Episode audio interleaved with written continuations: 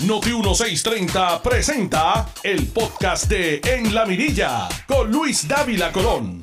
Buenas tardes América, buenas tardes Puerto Rico, son las 5 de la tarde y ustedes están en sintonía con Noti 1630 AM de su radio.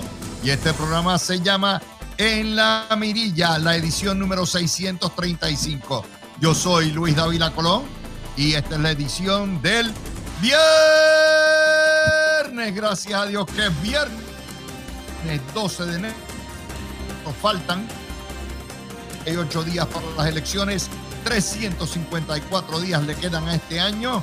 El martes, en cuatro días, son los caucuses de Iowa y en 38 días estamos en el Día de los Presidentes y el lunes es feriado, es el día de Martin Luther King y la semana que viene la semana de la Sanse. A hoy han pasado 193.526 días desde que hace 530 años con un mes comenzó Puerto Rico su historia como la colonia más vieja y más triste del universo. A las 5 y 2 minutos de la tarde, estos son los titulares del día de hoy.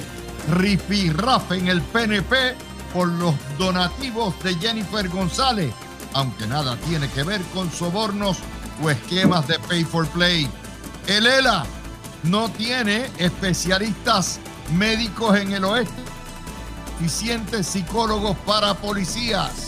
El Departamento de Educación hace obligatorio los cursos de tecnología y Pedro Pierluisi construirá elevados en la PR3 de Río Grande a Fajardo en vez de extender la PR66.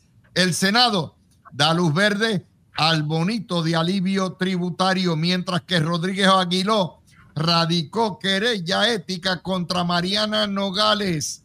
Vivienda ya instaló 4 mil paneles de 25 mil paneles solares en casas de pobres que se supone instalen el año que viene. Se dispararon las quiebras por segundo año consecutivo. Recursos naturales, cesadas de aguas contaminantes al mar. Y Georgie Navarro fiscaliza oiga, facilita que las iglesias por parejas del mismo sexo. Hoy tenemos resumen de semana del sábado 6 al viernes 12 de enero y tenemos Mirilla a las 5. Ahí una resonancia, muy bien. Como sobrino se nos tiene que ir eh, siempre para el trabajo, porque él poncha todavía. Mandulete ponchando en el trabajo. Ni los empleados públicos tienen que hacer eso. Más o menos nosotros vamos a ir uno por uno porque quiero la opinión de todo el mundo y al final eh, Breida y Miguel con este servidor cogemos la semana en resumen como hacemos todo el tiempo. Vamos a hablar de la primera noticia que yo llamo y denomino una folloneta. Los PNP tienen la madurez, el liderato PNP de un chamaquito de dos años y no aprenden. No aprenden. Hace cuatro años, tres años, el tiroteo entre eh, la gente de Wanda Vázquez y la campaña de Pedro Pierluisi, donde se empezaron a radicar querellas, que empezó con Wanda Vázquez radicándola, por los comités de campaña y los donativos y todo lo que hay, terminó finalmente en que los federales al comité de campaña, al PAC, no el comité de campaña, al PAC de Pierluisi, eh, en un caso eh, criminal donde no envolvió a los miembros de, de, lo que es el comité de campaña propiamente ni al gobernador y terminó en acusaciones criminales federales por soborno contra Wanda Vázquez. Eso hubiese sido suficiente para enseñarle a estos niñatos que es una tontería esta cuestión de los donativos, salvo que haya delitos graves de prevaricación, pero no lo aprenden. Y empezaron ayer con la vaina desde Fortaleza y lo tiraron. Eh, yo me quedé calladito y dije, yo quiero ver de qué se trata esto hasta que se reporte. Y efectivamente, empezaron con el rifirrafe de que el contralor eh, eh, de la Oficina Federal de Elecciones, envía una serie de notificaciones a los comités de campaña de Jennifer González antes de cuando era comisionada residente, porque ya no declara candidatura hasta que el nuevo día no la empujó en febrero con su encuesta y empiezan, mire, aquí hay una serie de donativos que no cuadran, están por encima, no están cumpliendo, son irregulares, todo lo que hay. Y la amenaza con multas. Hay 200 mil dólares de donativos cuestionables, cuestionables por el exceso, porque se fueron por arriba o porque no los reportaron adecuadamente. Estos son las irregularidades que generalmente hacen los políticos y sus comités de, de, de, finanzas y sobre los cuales los políticos rara vez miran lo que hay o fiscalizan y se meten en lío. Pero cuando usted, lo peor que puede pasar son unas multas, en este caso, y que tenga que devolver los 200 mil billetes. Y supuestamente ya Jennifer González ha recaudado más de 2 millones de dólares, de manera que sea, sería el 10% de lo que tendría que devolver, pero hay un proceso apelativo. Ahora, eh, ¿cuál es el peligro de esto? El peligro de esto es que esto llame la atención a que el FBI se meta e investigue, a que termine en, en que vaya escalando y se forme una guerra termonuclear y que Jennifer González a su vez le radique a Pedro Pierluisi y a sus comités de campaña, pifias y que termine en lo mismo. Ok. ¿Qué no hay en esta noticia? Yo no veo alegación alguna de soborno, es decir, que haya comprado un donante dinero a favor o, o dinero para el uso personal de la comisionada.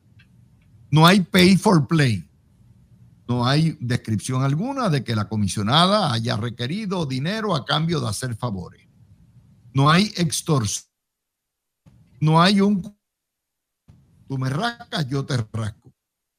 Que surge aquí. No hay tráfico de influencias. De hecho, no hay mucho donde puede eh, vender eh, Jennifer González, salvo que sea un caso donde la cojan en pifia como el caso de Bob Menéndez, que resultó ser un cabildero, un maipriolo de la inteligencia y del gobierno egipcio. Eso es otro cuarto de hora. Pero Jennifer González no es ni chairman, ni chairwoman, ni presidenta, ni tiene poder alguno ni en los subcomités donde está. No hay tampoco eh, cajitas escondidas. No hay cachito pago retratadito no hay trajes briboni, no hay personal eh, de uso personal de los fondos para viajes, para cosas así. No hay un BMW de 100 mil pesos regalado a precio de pescado abombado. Eso es lo que no hay. Y entonces cuando usted mira, es una folloneta, una folloneta que es innecesaria porque lo que quiere ver el pueblo estadista y el pueblo PNP en una primaria entre estos dos cangrimanes es que tú ofreces, qué tú has hecho y cómo lo vas a hacer mejor.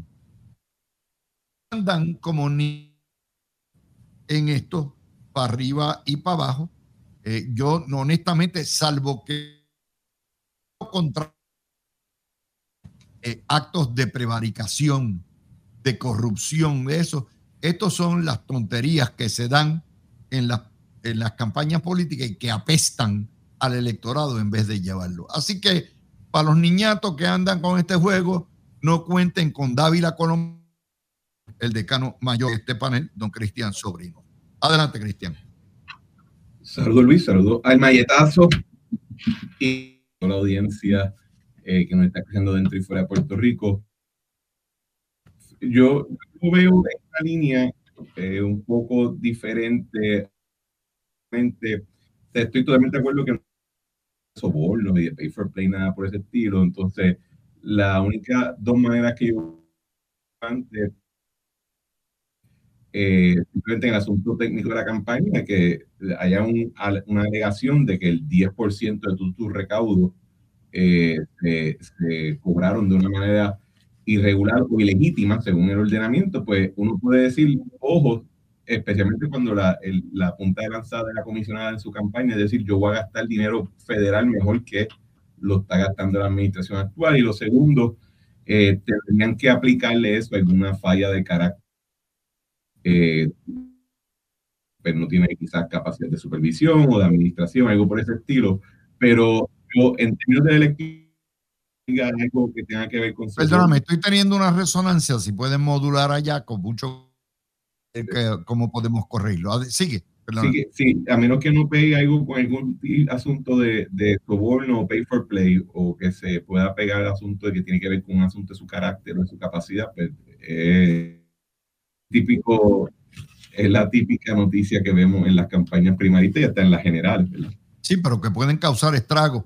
Y, y en eso, Breida, hay otra situación aquí que sí, o sea, eh, la comisionada se ha hartado cayéndole encima al gobernador porque no administra eh, bien y porque ha abandonado el sur y, todo esto.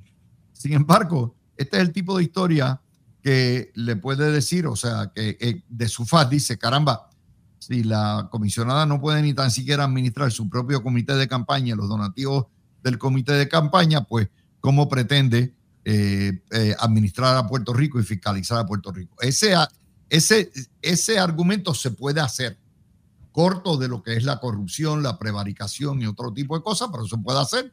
Oiga, si usted no puede ni tan siquiera eh, tener control, querer tener control sobre un presupuesto de 27 mil millones de dólares anuales. Adelante, Breida. Sí, Dávila, muy buenas tardes a todos mis compañeros aquí, a todos, ¿verdad? Los que nos escuchan en la mirilla. Definitivamente, Dávila, eh, sí, podría ser una posibilidad que dentro de, este tema eh, las partes y el electorado y los diferentes candidatos puedan utilizar este tipo de comunicación, eh, ¿verdad?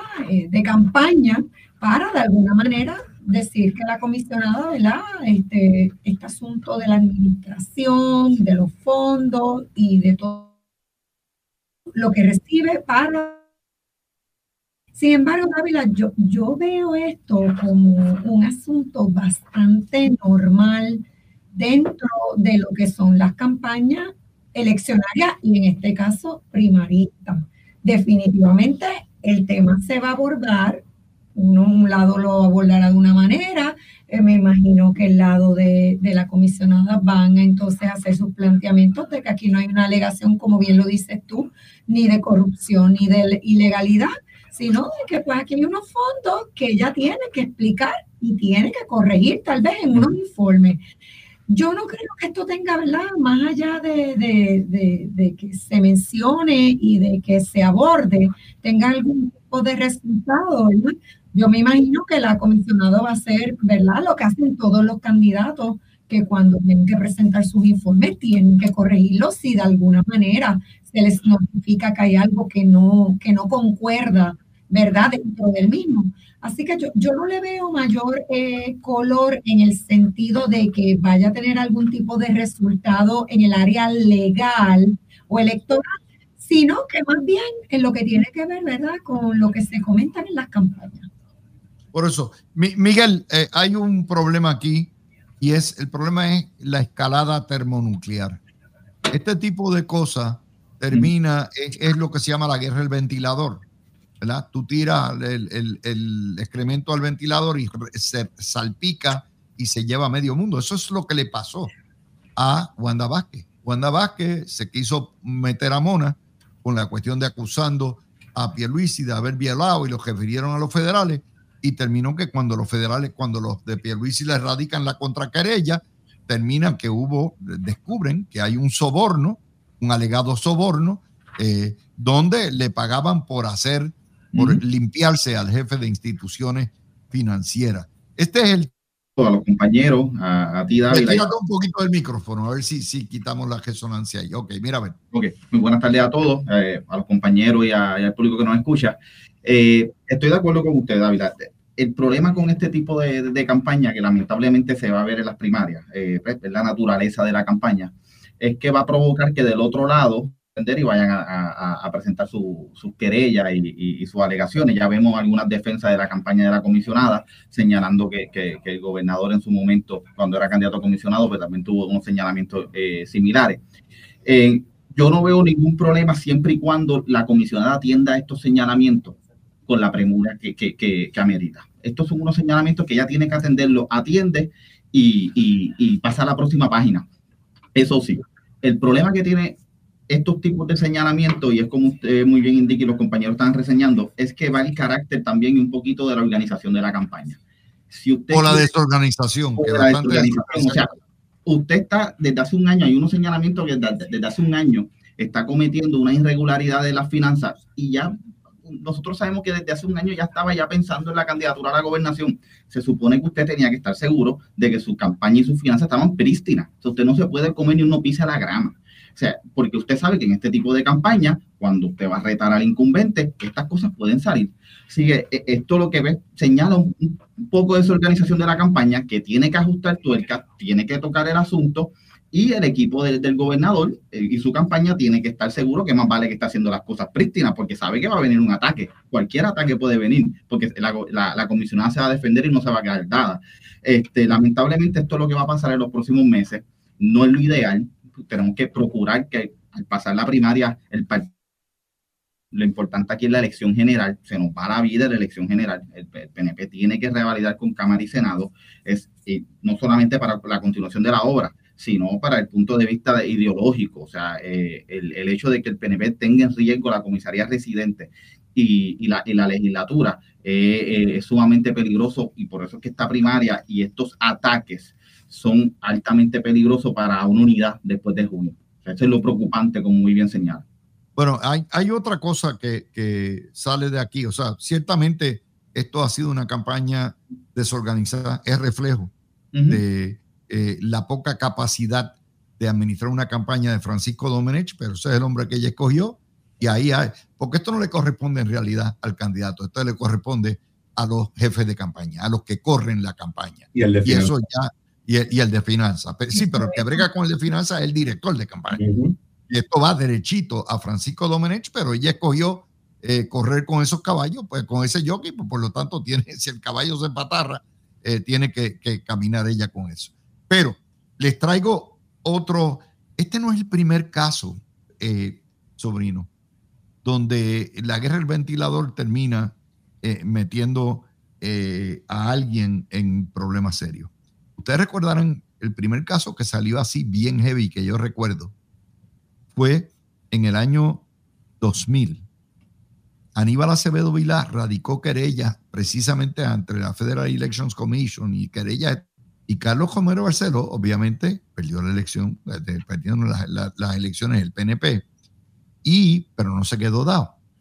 Carlos Romero Barceló le radica sendas querellas y denuncias Aníbal Acevedo Vilá en el FBI, en la FEC y todo eso, y resultó eso, terminó en una acusación federal en el año 2008 contra Aníbal Acevedo Vilá por corrupción, porque encontraron eh, la cuestión de los trajes Briboni, la cuestión de las cajitas fuertes, todas aquellas barbaridades que surgieron cuando había en un caso de una conspiración que incluía 11 de los más cercanos colaboradores de Aníbal Acevedo Vila, nueve de los cuales salieron culpables, excepto Acevedo Vila y una compañera.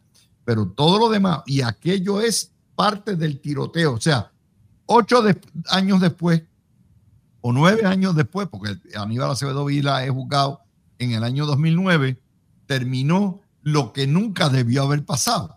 el, vicio el exceso de Aníbal Acevedo Vila y el abuso con Carlos Comero Barceló sí le costó la elección al PNP a Comero Barceló, pero en realidad terminó, como yo les digo a ustedes, eh, dañando la reputación de Aníbal Acevedo Vila. Sobrino. Es que es interesante porque en la medida que las sociedades, especialmente las que han progresado en dirección democrática, se han hecho menos violentas en asuntos políticos, se hacen mucho, o sea, se convierten en mucho más llorona en términos de retórica y de momento todo es ilegal, todo es una acusación de corrupción, todo es una acusación de que se está de alguna manera u otra robando dinero, todo lo contrario. Y, y, hasta cierto punto, pues es la dinámica natural que vamos a ver en una primaria. Está el meme de que si sabes cómo, cómo me pongo, ¿para qué me invitas? Pues hasta cierto punto, si sabemos cómo son las dinámicas de primaria, especialmente cuando son competitivas, ¿verdad? Porque en el Partido Popular esto no está ocurriendo porque pues, no, no, una, no una primaria competitiva. Eh, no nos debemos sorprender de esta dinámica. Por eso es que yo traté ahorita de enfocarlo en de qué manera puede ser relevante para el elector, porque de lo contrario, si nos quedamos eh, revolcando el estiércol, ilegalidad y eso, de momento pues estamos FBI y que el US Department of Justice, etcétera, eh, son mirando nuestra política versus lo que se supone que sea, que seamos nosotros los electores. Que ya FBI esta semana dijo, atención, estamos a todo esto, pero hay, hay, hay, esto, esa escalada eh, también termina, como yo les digo, Breida, en otro problema. Es, esa escalada causa estragos termonucleares y desvía totalmente de la atención de lo que debe ser, porque vuelvo a repetir, ni la comisionada ni el gobernador hasta hoy no ha salido absolutamente nada que implique que se hayan lucrado o hayan utilizado la política para beneficiarse. Esto va a obligar ahora a la gente de, el, de la comisionada a rebuscarle y a buscarle cuánto bollete hay a la campaña del gobernador. El gobernador es el que tiene una administración de 27 mil millones de pesos y el gobernador es el más expuesto. Eh, y, y, y, tiene a su familia metida en la campaña y metida en Fortaleza, de manera que, que es tirar piedras con techos de cristal. E, eso es lo que yo estoy. No que sepamos que hay una ilegalidad va a traer eso y créanme, en eso sucio a todo lo que da y te lo lleva hasta el fin del mundo si lo tiene que llevar. Así que eh, esa, esa nota, hay otra nota que salió eh, esta tarde de Gabriel Rodríguez Aguiló, que si el PNP ganara sería el aspirante a ser el speaker de la Cámara, eh, radicó una senda querella ética contra Mariana Nogales. Eh, yo soy de los que creo que esto lo van a archivar. Eh, me parece a mí que, que no tiene los pantalones tatitos para meterle mano a... ¿Qué tú crees, Breida?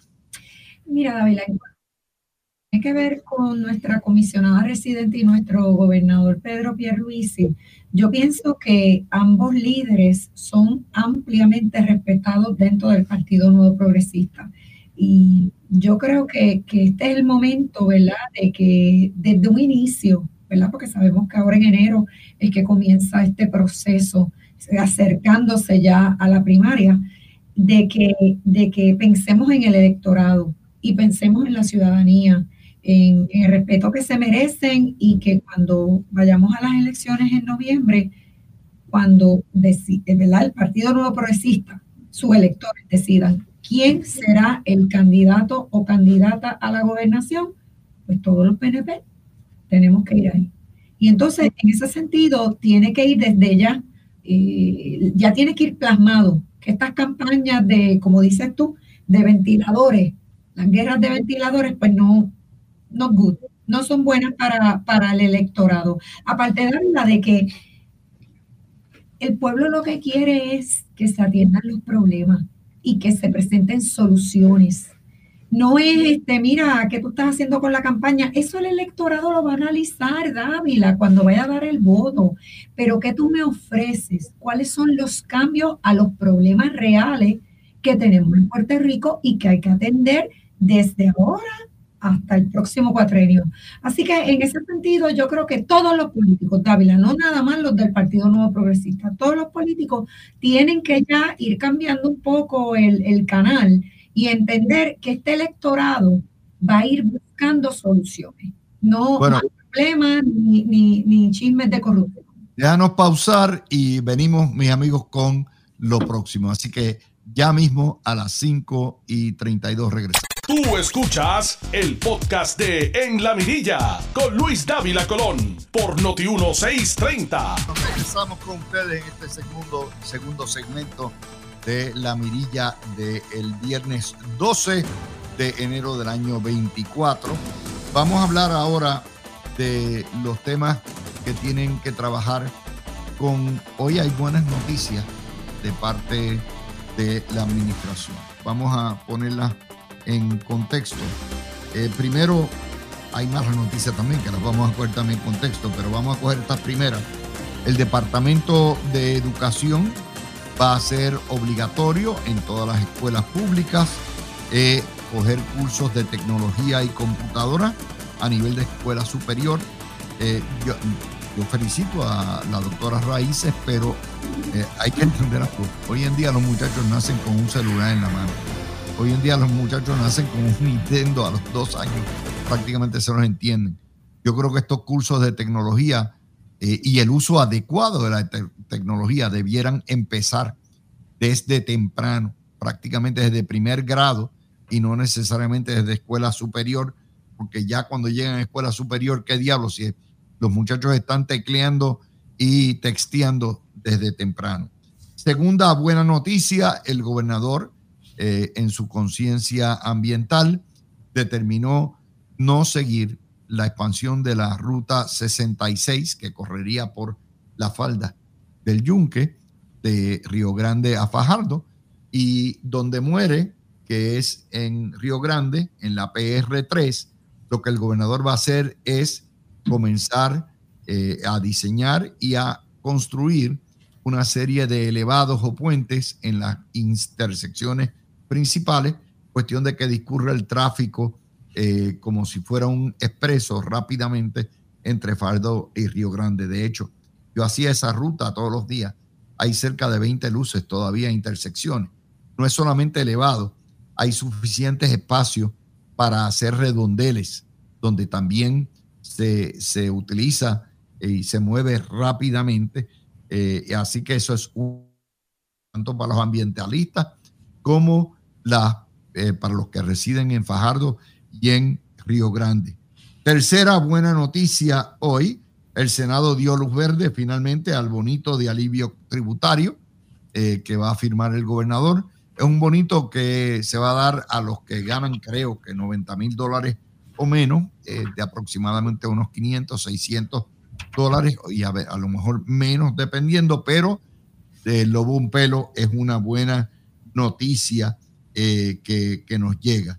Así que esas son algunas de las cosas que, quedan eh, y que salen. Y por cierto, también en la portada hoy del vocero sale el Departamento de la Vivienda, ya ha puesto, instalado 4.000 paneles solares de 25 mil eh, sistemas de paneles solares que van a, a, meter con la ayuda del gobierno federal en hogares. Les recordamos que eso no es gratis, o sea, el panel y el sistema sí es gratis, pero hay que pagar por la electricidad y eso mucho más bajo que energía eléctrica. Así que Miguel Rodríguez eh, son cuatro aciertos para el gobernador eh, que tiene y las cosas van progresando poquito a poquito. Miguel.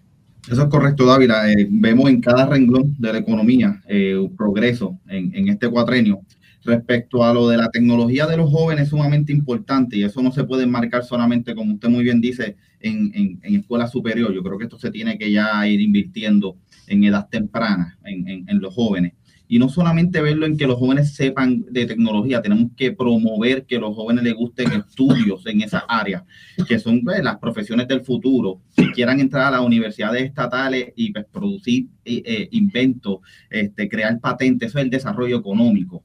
Eh, así que e, e, esta propuesta tiene que ir alineada con la Universidad del Estado, con la Universidad de Mayagüez, con la Universidad de, Río Piedra, que podamos ir inculcando a esos jóvenes en, ese amor por la tecnología y que quieran entrar a programas académicos eh, en esas áreas, para que se queden en Puerto Rico desarrollando inventos y desarrollando patentes. con eso es que movemos eh, el territorio, como dice, la economía y desarrollamos eh, esta. Así que esto es un buen paso, por lo menos esto es un, paso asertivo. En el otro ámbito, que era el ámbito ya de infraestructura vial, eh, no solamente esto beneficia a la gente, a los residentes de Río Grande este, y, Fajardo, sino que ayuda al desarrollo turístico. O sea, esa es una vía sumamente importante para varios hoteles en Río Grande hasta, hasta Fajardo, que es esencial para que ese turista llegue. Y tenemos que darles ese acceso desde el aeropuerto, desde San Juan, desde la capital, que puedan trasladarse eh, en los distintos puntos de la isla para que eso, ese desarrollo turístico se pueda dar. Así que esto ah, no solamente ayuda al ciudadano, al residente de aquí, sino que puede invitar a mayores desarrollos turísticos, que ese es otro ángulo que se puede ver la noticia, no solamente eh, a la ciudadanía. Y, por último, en el ámbito del alivio contributivo, es, sumamente positivo. Siempre que en cierta medida una administración estadística y una administración PNP quiere gobernar, lo que quiere darle alivios contributivos, o sea,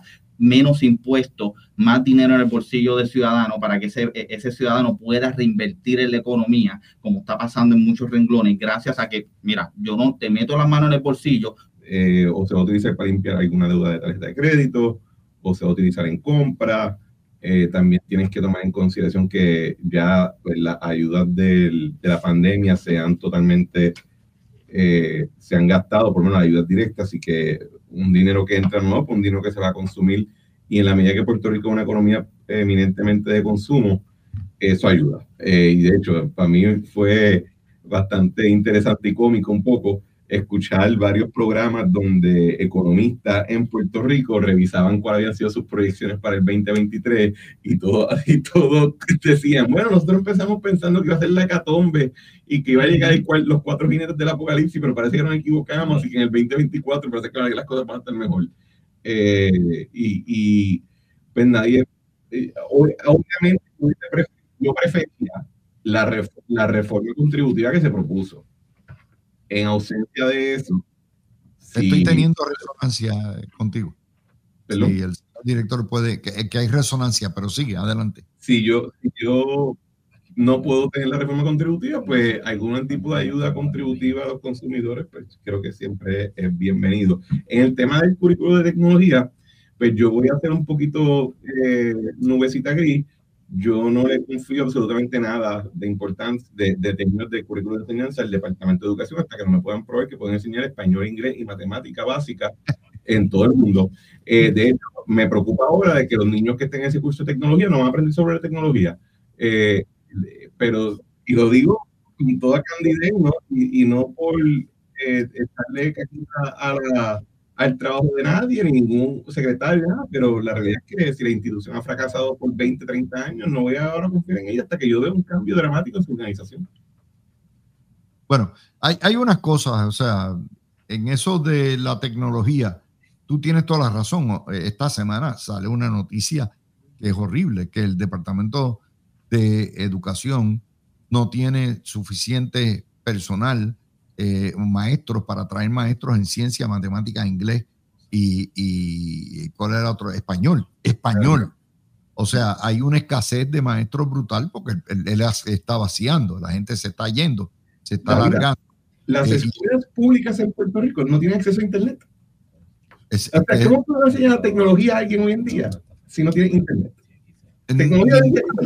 Yo tenía entendido que todas ya tenían, ¿no? No, no, o sea, se han hecho anuncios en otros años y en algunas sí hay, algunas especializadas sí lo tienen, pero tú vas en muchas escuelas públicas y conectarse a internet tarda 45 minutos. Así que no creo que, y yo quiero entender cómo va a haber un currículo de tecnología sin internet. Dávila, creo que entrada. Se, se, parece un poquito el micrófono, a ver si, si mejora la, la resonancia el señor director puede... todas las noticias, específicamente estas tres, son bien positivas. Pero tengo que decirte que específicamente con lo del el curso de, de, tecnología, estoy de acuerdo con, con mi compañero aquí al lado, con Sobrino. Bendecido sea que quieran crear nuevos cursos para los niños, porque mientras más los niños aprendan, más preparados van a estar para su vida adulta y para su futuro. Sin embargo, tenemos que entrar en lo verdaderamente importante. Tú tienes que tener una jurisdicción en donde los niños dominen los idiomas español e inglés. se desarrollen en las matemáticas y en las ciencias. No podemos estar añadiendo lados y lados y pasos y pasos si todavía estas áreas no las hemos cubierto como debe ser. Pero, pero, pienso que esto es un buen avance, que se desarrollen otros tipos de cursos y criterios para los niños. Y lo que tiene que ver con todo esto de, eh, ¿verdad?, el crédito tributario y sobre todo con lo de la reparación y la rehabilitación de las carreteras en Puerto Rico, tengo que felicitar a nuestro gobierno. Eso es lo que quiere la ciudadanía. La ciudadanía quiere que se resuelvan los asuntos importantes y que nos unen a todos y que nos une a todos más allá de que todos transitamos por nuestras vías, por nuestras y nuestras carreteras y que todos nos afectamos porque no estén en, en donde deben estar, de la manera en que deben estar para que los vehículos de motor puedan transitar de manera normal. Así que tengo que felicitar, ¿verdad?, a, nuestro gobierno de que hay que arreglar las carreteras y que la ciudadanía lo ve. Hay una nota también que sale, que es la cuestión de la portada del vocero, ¿verdad? Que 25 mil hogares van a tener eh, sus propias plantas pagas eh, de solares, pagas por el gobierno federal en términos de la instalación de la planta, pero van a tener que pagar por, por el mantenimiento del servicio y eso. Ok, en Puerto Rico hay un problema. Eh, si a cada puertorriqueño se le permitiera o se le diera el incentivo de tener en, su, en sus hogares energía solar y pagar por ello, eso sustituiría en gran medida la necesidad de meter más plantas generatrices. Es un ahorro para el gobierno en muchos sentidos. Eh, y yo no veo ningún intento, Miguel, de dar incentivos, no federales que existen, sino incentivos reales para que todo el que pueda tener su techo de solar lo tenga, venda energía para atrás y entre esos cientos de miles que puedan vender energía para atrás, sustituye la quema de carbón o la quema de, de combustible, de gas, de, o también sustituye en gran medida lo que es el colectivo de las fincas eh, solares y eso puede ayudar. Yo no estoy viendo eh, ninguna idea de dar incentivos contributivos mayores para poner sistemas solares. Adelante.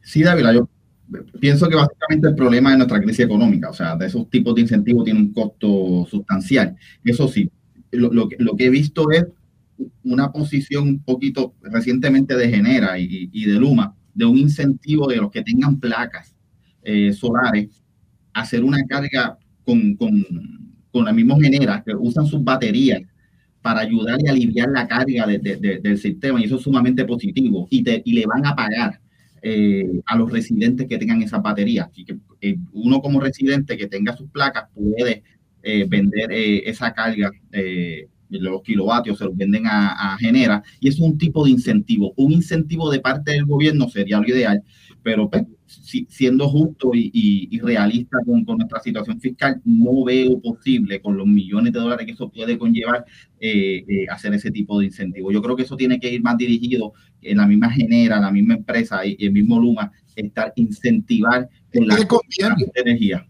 les conviene, de hecho, les voy a decir esto, eh, Cristian y Breida, en Florida, tanto las tres compañías mayores, pero particularmente Duke Energy y FPL, Florida Power, eh, te dan los incentivos para que tú puedas financiar el sistema y van, te lo, te lo financian, te lo pagan, te lo instalan y tú le pagas a ellos a un costo que lo que es el gas. Eso debiera ser precisamente el negocio, eh, no de Luma, sino de la empresa que eh, genera debiera ser quien venda esos sistemas a un precio mucho más barato. Con, claro, hay un, ¿dónde ellos pierden? Pues pierden en que pagan, tú pagas menos por el costo eléctrico, pero ellos pagan menos por el combustible. Y además de eso, cobran por darte, ¿verdad? Un, un tipping fee lo que sea, por, por brindarte el servicio y por financiarte la planta, eh, el, sistema eléctrico. Yo creo que eso es algo que se debe hacer. Yo no estoy escuchando ideas de parte de ninguno de los candidatos a gobernación de cómo vamos a habilitar eso, de que sea el propio sistema eléctrico el que te lo venda, te lo supla y te haga eso. Eh, no sé si tú en tu experiencia, sobrino, como delegado ante la Junta de Control Fiscal, pudiste oír algún tipo de idea al respecto. No como no en asunto de la Junta de Supervisión Fiscal, pero yo trabajo hoy en día con, con muchísimas compañías de, de industria de, de placa y de batería residencial. Y ojo con ofrecer incentivos porque lo que tiende a ocurrir entonces es que se, altera el mercado, el consumidor piensa, ah, por ahí viene un incentivo, así que se aguanta. No y, y lo que ha sido en realidad quizás un reto ha sido como tú proveerle eh, algún tipo de ayuda a cierto renglón económico, eh, clase media baja o baja eh, o, o, indigente, pero en términos de clase media o hacia arriba, las herramientas existen, se ha demostrado que es costo efectivo y hay un mercado que está funcionando adecuadamente. Yo creo que en la medida que se mantenga el tratamiento de, de la medición neta, eh, de los programas que ha dado Winda,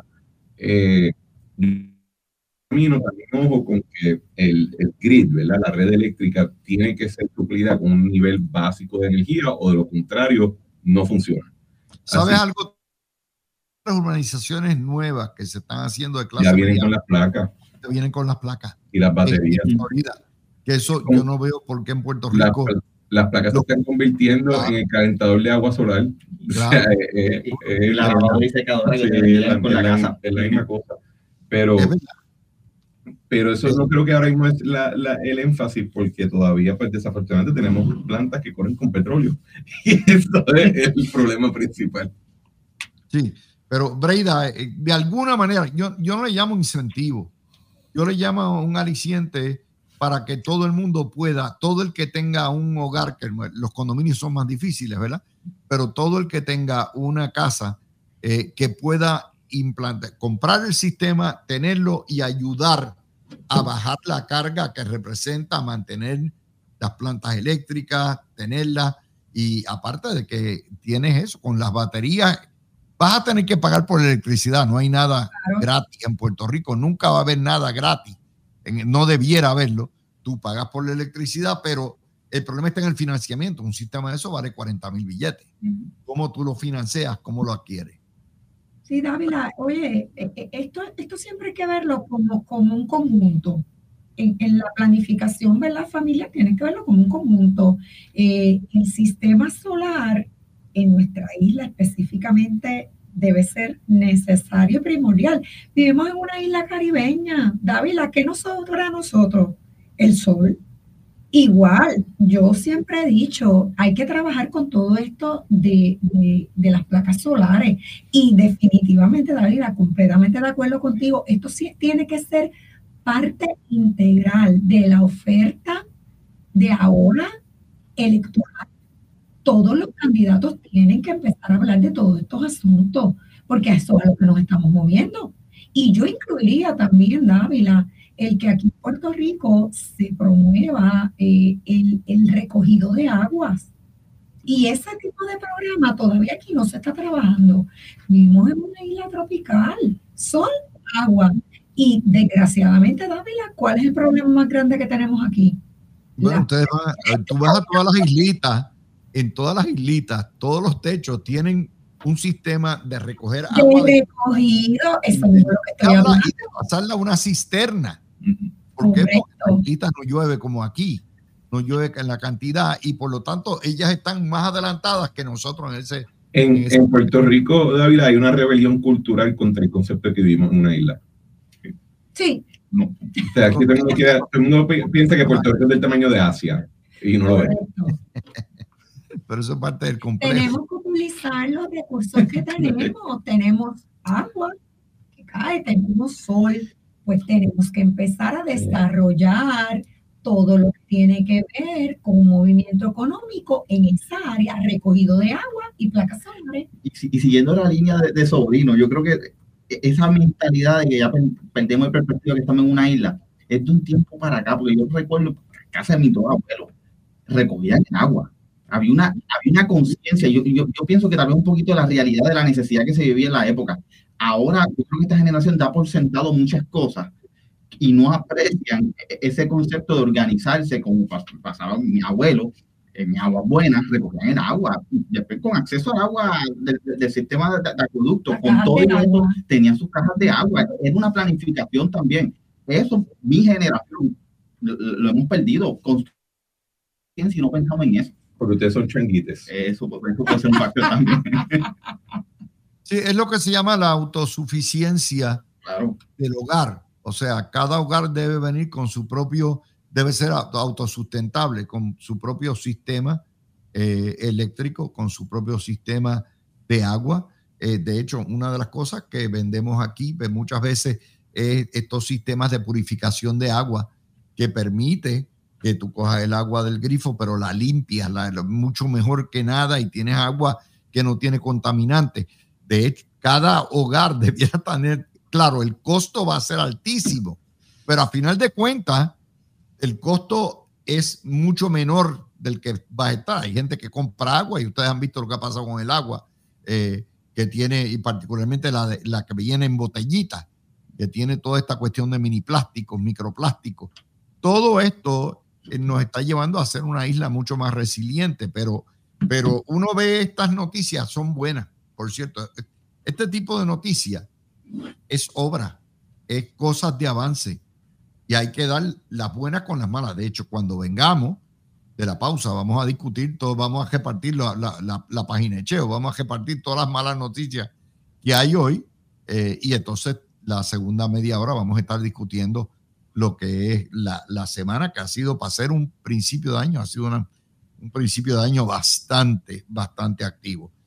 Es muy bueno, yo creo, como les digo, eh, cada una de estas ideas es el comienzo. Y hay una, sí, una noticia que no es tan buena, que es por segundo año consecutivo las quiebras subieron, subieron eh, un 16.4%, pero lo que no dice la prensa es que el número de quiebras radicados hoy es 4.455 en el total en el 23 y hace, qué sé yo, 12, 14 años cuando cambió, el, antes que cambiara el código, el número de quiebras era 11.000, 12.000. Eh, sobrino, ¿a qué se debe eso? ¿A qué se debe la disminución? Eh, no, ¿a qué se debe el aumento en quiebras ahora, pero la disminución a largo plazo, aparte de que hay, por supuesto, menos población? Va a depender, va a depender de varios factores. Eh, por ejemplo, algo que la, yo creo que el número de quiebras para mí solamente es relevante en comparación con el número de aperturas de negocios nuevos en las jurisdicciones donde más negocios se abren, es donde más quiebras también hay. Eh, es igual que en las jurisdicciones donde más empleos se pierden, típicamente es donde más empleo se crea, eh, porque tiene iteración en la economía y, la, y, es más dinámica. En el pasado, el alto número de quiebras respondió mayormente a, a, la crisis fiscal y económica que le dio a Puerto Rico en particular, y le sumaban la crisis financiera global, ¿verdad? Eh, hoy en día pueden haber un sinnúmero de factores, pero una de ellas puede ser incluso de que hay más negocio abriendo, así que van a haber más quiebras naturalmente. Claro, eh, yo también hay una cuestión, fíjese que el número, eh, la deuda acumulada aumentó a un billón de dólares, eh, eso es un aumento de 75%. Hay consideración que se, se, fueron las ayudas de, de, de la pandemia. Ahí es. Exacto. En la medida en que los fondos federales se vayan yendo, más gente eh, y más negocios van a la quiebra. Los negocios más afectados fueron los restaurantes, la construcción, las oficinas médicas eh, y los más endeudados son lo que esperábamos, hospitales y los moteles. Yo no sabía que los moteles tendrían tantos problemas, pero aparentemente tienen mucha línea de crédito. ¿Ah? Que tienen mucha línea de crédito. sí, pero los hospitales están, y ahorita vamos a discutir el por qué, ¿verdad? porque el tema principal va a ser, ahora cuando regresemos a las seis de la tarde, el tema principal va a ser la cuestión de los médicos y la escasez de médicos especialistas, de, maestros, todo esto de la isla que se va vaciando y que rehusamos eh, dar soluciones eh, que, verdaderas para garantizar que la gente se quede y que regrese. Así que esas son las noticias. Tú escuchaste el podcast de En la Mirilla con Luis Dávila Colón en Noti 1630.